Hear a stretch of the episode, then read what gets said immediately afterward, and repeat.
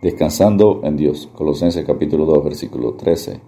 Y a vosotros, estando muertos en pecados y en la incircuncisión de vuestra carne, os dio vida juntamente con Él, con Cristo, perdonándoos todos los pecados.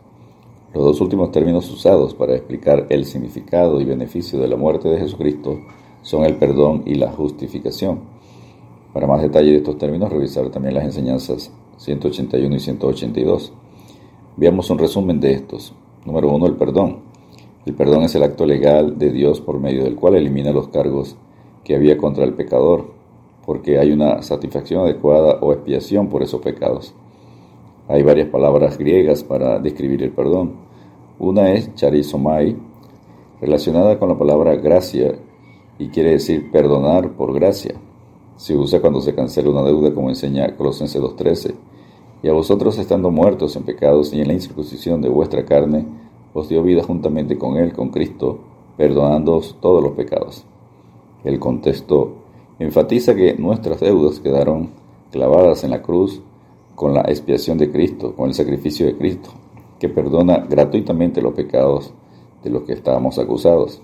La palabra más común para perdón es apiagmi, cuyo significado es dejar ir, liberar o despedir. La forma sustantiva se usa en Efesios 1.7, en quien tenemos redención por su sangre, el perdón de pecados, según la riqueza de su gracia. Aquí se enfatiza que los pecados del creyente sean perdonados o sean despedidos por la riqueza de la gracia de Dios como se revela en la muerte de Cristo.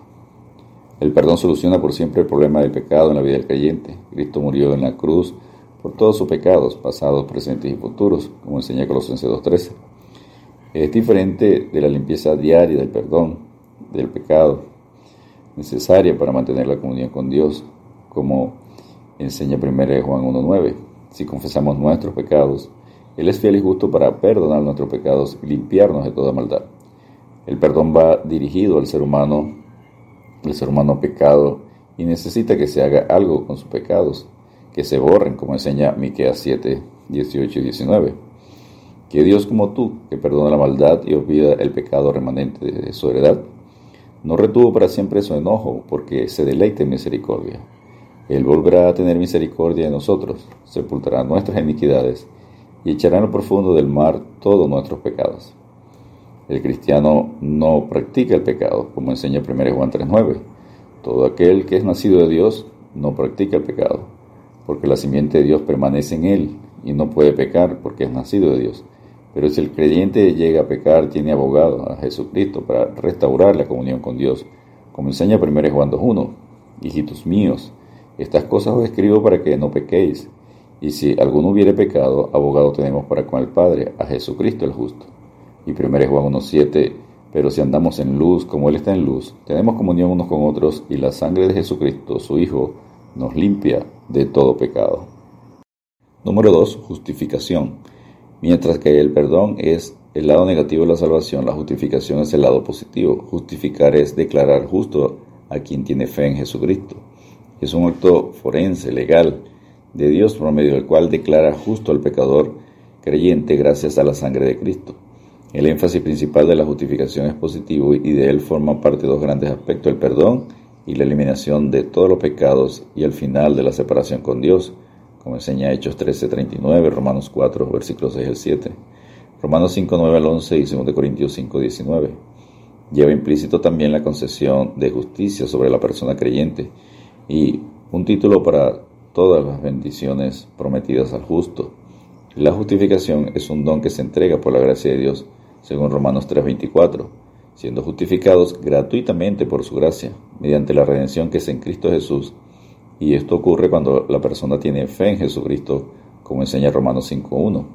Justificados pues por la fe tenemos paz para con Dios, por medio de nuestro Señor Jesucristo. La base de la justificación es la muerte, el sacrificio de Cristo, como enseña Romanos 5.9. Pues mucho más estando ya justificados en su sangre, por él seremos salvos de la ira, sin importar las obras, como enseña Romanos 4, versículos 5 y 8. Mas el que no obra, sino que cree en aquel que justifica al impío, su fe le es contada por justicia. Como también David habla de la bienaventuranza del hombre, a quien Dios atribuye justicia sin obras, diciendo, Bienaventurados aquellos cuyas iniquidades son perdonadas y cuyos pecados son cubiertos. Bienaventurado el varón a quien el Señor no inculpa de pecado. La fe es el medio para la justificación, como enseña Romanos 5.1. A través de la justificación Dios retiene su integridad y su norma, pero puede entrar en comunión con los pecadores porque a ellos se les ha imputado la justicia de Cristo.